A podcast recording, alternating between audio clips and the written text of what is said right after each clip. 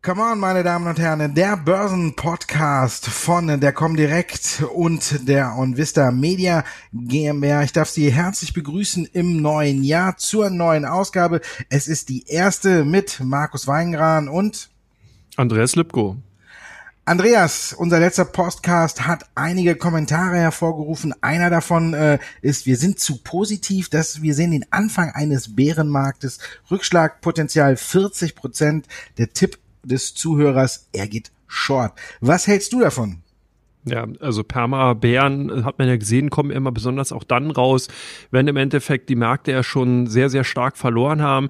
Die Vergleiche, die da so ein Stück weit auch angezogen werden mit der Dotcom-Blase damals, die sind natürlich ein bisschen weit hergeholt. Wenn du dich noch dran erinnerst, wir hatten damals Unternehmen, die haben ja wirklich kein Geld verdient, sondern die haben kontinuierlich pro Quartal, pro Monat Geld verbrannt. Da gab es die sogenannte Burn Rate, da hatten, unter, hatten Analysten sich hingesetzt und ausgerechnet, wie lange diese Unternehmen noch äh, aushalten, bis die Kohle weg ist. Das haben wir momentan nicht. Eine Apple, eine Amazon, die verdienen Geld, die verdienen gutes Geld, wenn man sich eben auch ansieht, wie eben äh, Apple hier die iPhones absetzen kann.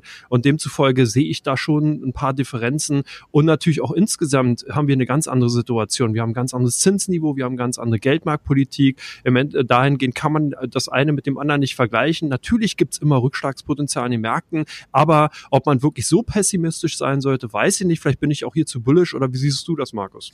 Ja, gut, ist bei uns immer so ein bisschen, ne? Du bist ja mehr so der Bulle, ich bin ein bisschen zurückhaltender, aber so stark würde ich das jetzt auch alles nicht sehen. Ich denke, wir haben natürlich ein schlechtes Jahr 2018 gesehen, aber wir haben jetzt auch einen guten Start ins neue Jahr gesehen. Vor allen Dingen, wenn man so ein bisschen auf die Entwicklung der einzelnen Aktien guckt, also völlig ungewohntes Bild bis gestern. Deutsche Bank stärkster Wert im neuen Jahr, gut fünf Handelstage nur, aber fast zehn Prozent im Plus. Ich meine, wann hat man das zuletzt in fünf Tagen bei der Deutschen Bank erlebt, dass die zehn Prozent im Plus war? Deswegen wahrscheinlich heute auch irgendwie total ungewohntes Gefühl für viele. Äh, direkt mal die Gewinne mitgenommen. Ich habe Gewinne mit der Deutschen Bank gemacht. Da kann man ja wirklich dann mit angeben und ich denke auch der Start ins neue Jahr zeigt, dass alles nicht ganz so schlimm ist, wie jetzt hier äh, dann doch angedeutet wird. Rückschlagspotenzial von 40 Prozent halte ich ich auch für übertrieben. Ich denke, wir werden so jetzt in ganz kleinen, minimalen Schritten weiter nach oben laufen und denke, da kann man ruhig ein bisschen bullish jetzt sein und man muss nicht der Bär sein und vor allen Dingen nicht der Überbär. Und wie du schon angesprochen hast, wir haben eine völlig komplett andere Situation mit Unternehmen, die wirklich auch Geld verdienen. Und wenn man guckt, was die verdienen, dann muss man ja sich dann auf der anderen Seite wieder Gedanken darüber machen, sind die Bäume irgendwie für die auch vielleicht ein Stück weit zu hoch gepflanzt, weil man sagen muss, die Erwartungshaltung ist ja mittlerweile schon äh, brutal hoch, was da eine Apple, Amazon oder sonst wer auch erfüllen muss. Und man muss sagen, die Märkte sind ja langsam auch ein bisschen gesättigt und vielleicht muss man da auch auf der anderen Seite denen ein bisschen entgegenkommen und auch die äh, Erwartungen ein Stück weit nach unten schrauben. Aber ich habe schon gesagt, wir sind gut ins neue Jahr gekommen. Andreas, wie deutest du das?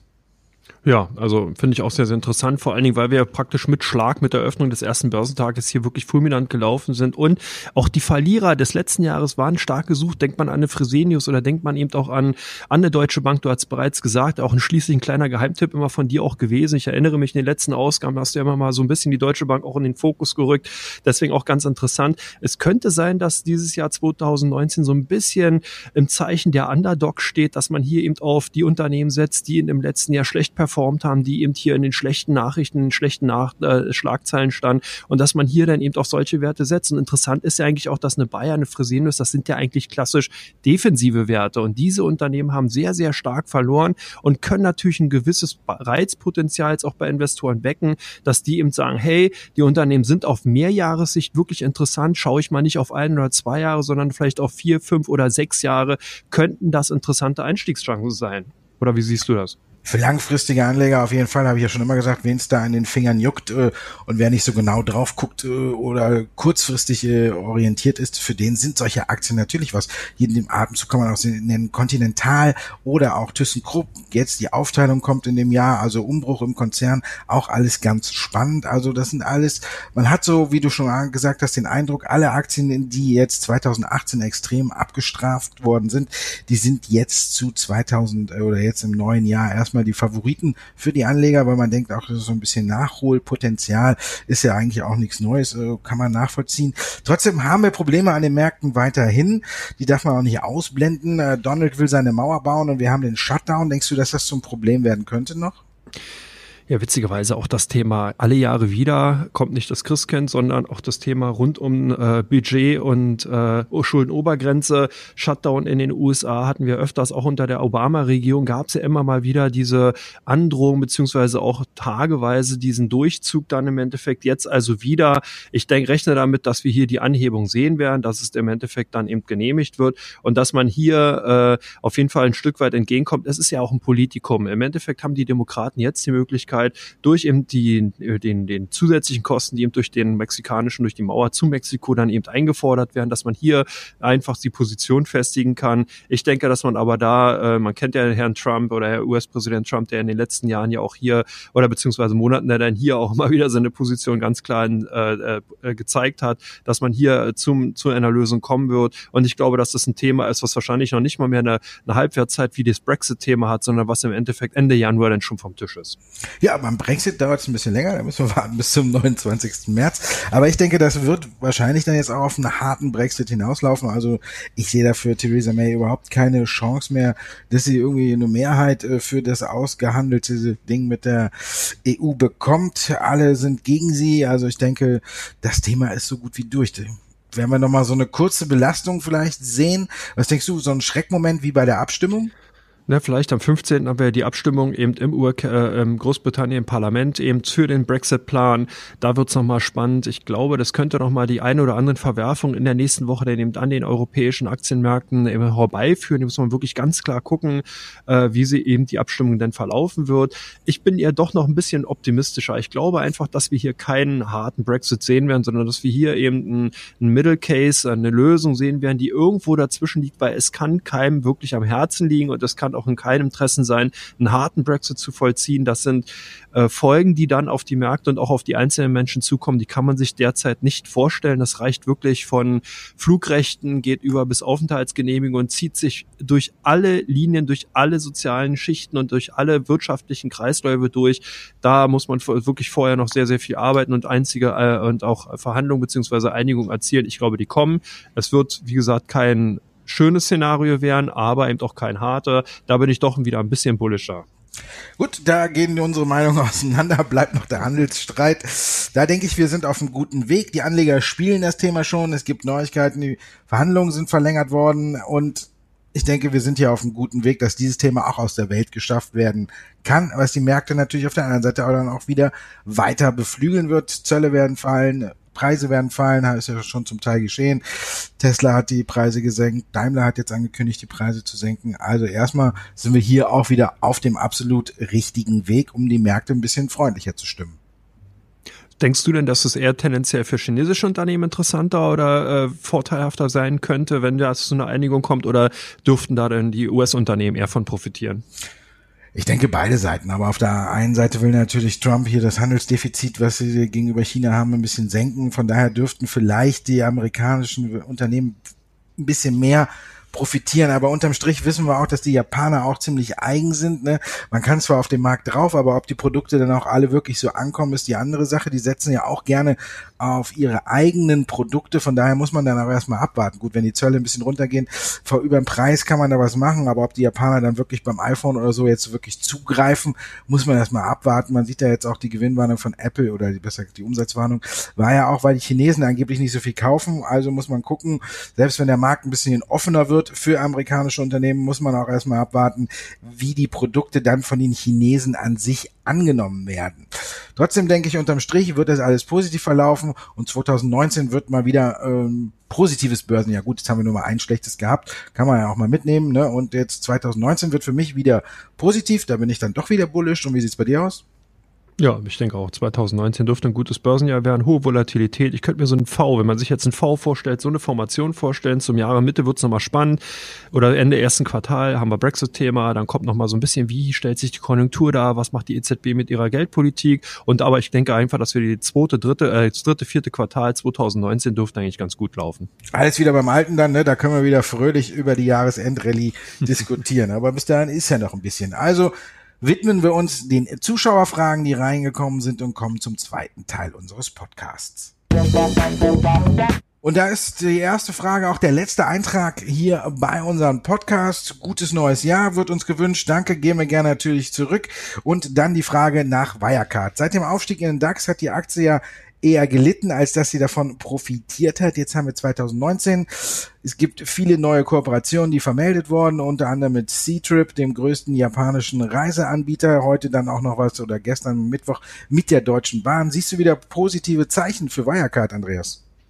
Na, Wirecard hat es ja auch schwer gehabt. Als quasi Fintech-Unternehmen, was in die Jahre gekommen ist, ja hier eigentlich eine eigene Asset oder beziehungsweise eine eigene Branche im DAX ausgebildet. Weder Bank noch Technologieunternehmen irgendwo dazwischen haben es natürlich auch Investoren schwer gehabt, das Unternehmen zu greifen. Das hat man auch gesehen. Deswegen auch diese relativ starken Verkäufe zum Jahresende, weil man gesagt hat, hey, das Unternehmen ist gut gelaufen. Man weiß nicht, wie sich es weiter eben darstellen wird. Wir haben ja sehr, sehr viele Ad-Hoc-Mitteilungen im Dezember gesehen. Ihr gab es ja faktisch äh, jeden Tag irgendeine Nachricht von dem Unternehmen. Von daher es sind natürlich auch schon sehr, sehr viel äh, äh, bullische Töne da gewesen, sehr viel Optimismus. Ich glaube, dass Wirecard aber gute Chancen hat, wenn man sich eben im Payment, Online-Payment-Bereich weiter so gut etablieren kann, wie man es in den letzten Jahren gemacht hat. Dann wird man seinen Weg auch 2019 gehen. Immerhin ist es ein Wachstumstreiber, ein Wachstumsmarkt per se. Deswegen kommen ja auch die großen anderen Unternehmen rein. Wenn man sich hier weiterhin gut positionieren kann, kann man, denke ich mal, seine Position auch weiter verteidigen.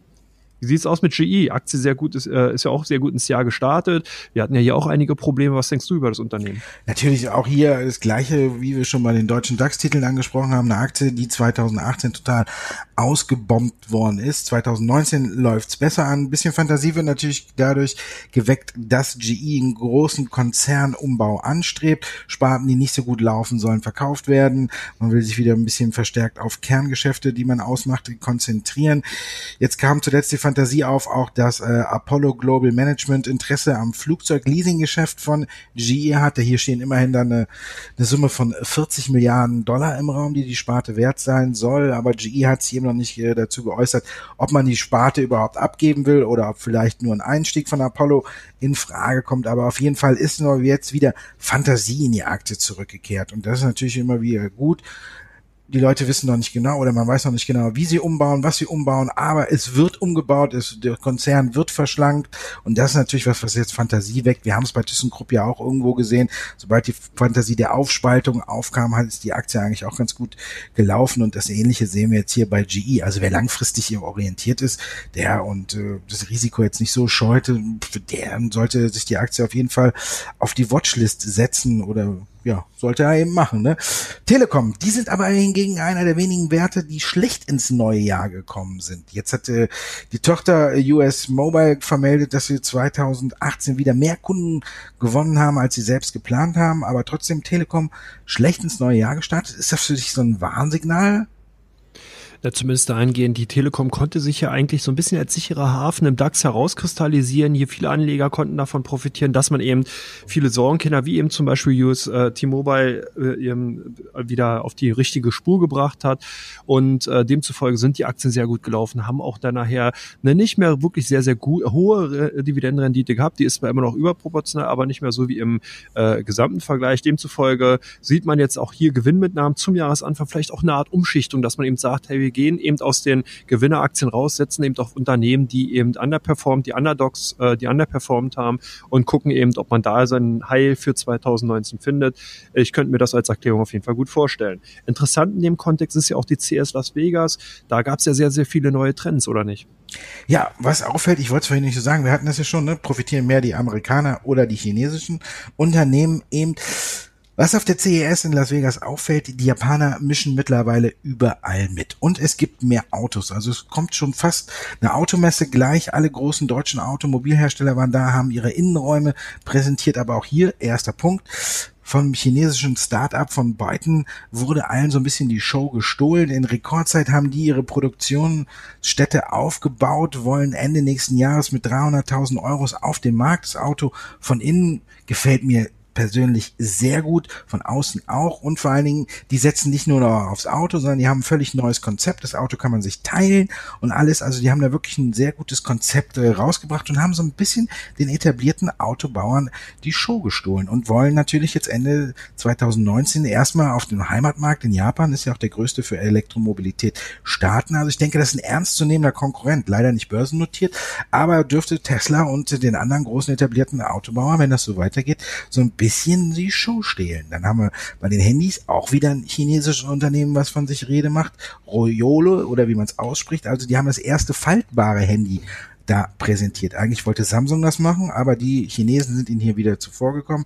Mir persönlich gefällt das Handy nicht. Man kann es 200.000 Mal klappen und dann soll es ein bisschen äh, kaputt gehen, wenn man es hochrechnet. Der Chef von Royole hat es gemacht. Dann kann man 100 Mal am Tag falten und dann hält es fünf Jahre. Mir gefällt es nicht so. Ich denke, dass das Unternehmen jetzt erstmal sich auch noch beweisen muss und jetzt großen etablierten Unternehmen wie Samsung oder Apple hier erstmal nicht in die Suppe spucken möchten oder wird.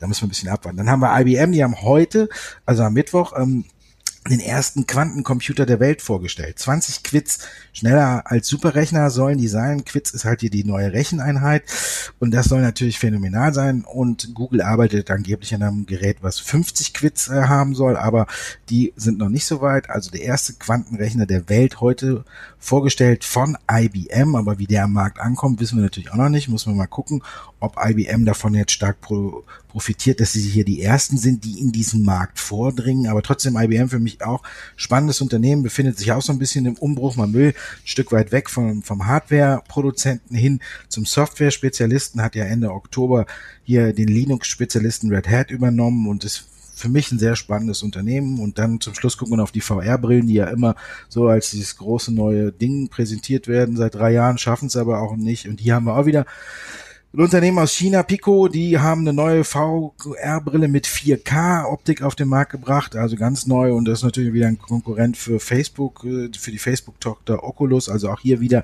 ein Chinese, der jetzt hier Facebook ein bisschen in die Suppe spucken könnte, aber insgesamt, glaube ich, wird es Facebook jetzt nicht so sehr belasten, weil eben diese VR-Brillen noch nicht den ganz großen Durchbruch geschafft hat. Unterm Strich muss man sagen, die chinesischen Unternehmen sind auf dem Vormarsch, die, die mir gefallen haben, sind leider nicht börsennotiert.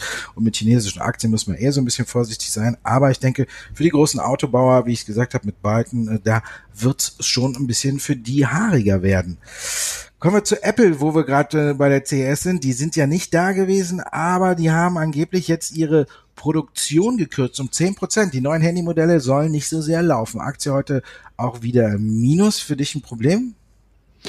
Na gut, hier hatte man ja mehr erwartet, hätte schlimm, wesentlich schlimmer ausfallen können, wobei ja die jetzige Produktionskürzung nicht wirklich das äh, letzte Wort sein muss. Aber wir haben ja hier schon bereits im Vorfeld sehr, sehr viele Spekulationen auch gesehen und haben ja auch vor allen Dingen äh, bereits bei den einz einigen oder einzelnen äh, Zulieferern hier die ersten Töne auch im Dezember schon gehört, dass eben hier ein großes US-Technologieunternehmen eben angefragt hat, ob man eben die Abfrage oder die äh, Abnahmemenge reduzieren kann. Da hatte man ja schon spekuliert, dass, dass die iPhone-Verkäufe bei Apple wirklich nicht mehr so gut laufen.